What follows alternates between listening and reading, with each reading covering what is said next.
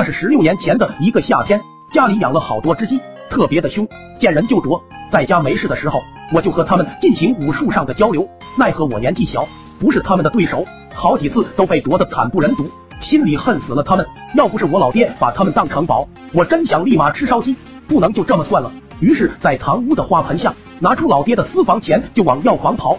泻药医生看我年纪小，就问我买泻药干什么。我对他说，我爹这几天便秘。医生听后就没说什么了，然后给了我一包泻药，说到这个药劲挺强的，少吃点。我内心窃喜，让他们少吃点不可能的，这次不让他们拉到趴窝，我倒立吃翔。回到家后，我把药片放在捣蒜槽里，使劲的捣，药片捣碎后往里面加了水。完事后，我怕药太苦了鸡不喝，又往里面加了许多白糖。望着橙黄色的液体，我暗自冷笑，叫你们啄，我这次非得拉死你们！我赶忙端着碗去到鸡窝里，把做好的泻药倒进了水槽。扭头就逃离了案发现场。转眼到了午饭时间，回到家，老妈上来就对我说：“赶紧帮我干点活，把菜洗了，蒜捣了。一会你爹和几个朋友来家吃饭。”我应了一声，洗完菜后把蒜放缸里捣着。结果没想到蒜捣好后，我发现蒜变了颜色。我猛地想起这蒜缸里还有不少泻药的残渣。此时的我想倒掉又怕被骂，于是我干脆往里面加了酱油。颜色这回黑不溜秋的，应该没事了。席间老爹他们哥四个推杯换盏，不亦乐乎。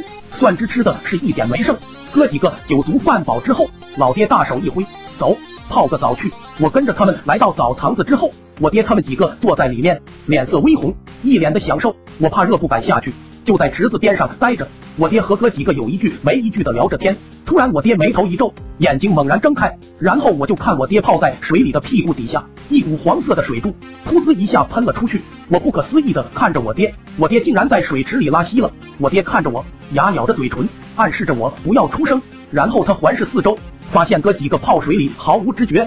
他强忍着，慢慢的站起来想出去。我大爷听见水声，迷茫的睁开眼，看我爹撅个大腚，对我爹说：“干嘛去啊？再多泡会啊！”我爹沉默着。结果刚要猫腰出来，没想到我爹下面又窜了，噗呲一下，一串黄黄的液体喷了出去。我大爷被爆了头，我当时都惊呆了。只见大爷抹了一把脸，咆哮着对我爹喊道：“你特么在干啥？”啥玩意喷出来了！我爹嗷嗷一嗓子，我不行了，我不行了！然后猛地跃出池子，由于光脚的滑，我爹一下子摔在了地上。他顾不得疼痛，手死死的捂着屁股，那也根本不管用啊！想从他的五指缝往四面八方喷，劲头足得很。正在这时，水池里又爆发了，我大爷也受不了了，在水池直接一泻千里，池子里都快黄了。池子里剩下的三叔和小叔一下子也都窜了出来。我坐在水池边，胆战心惊的看着我大爷站起来，边往池子外爬边喷翔，脸都绿了。三叔和小叔出来后对视一眼，不忍的别过头，就听两声噗呲噗呲噗呲，这哥俩也比赛开喷。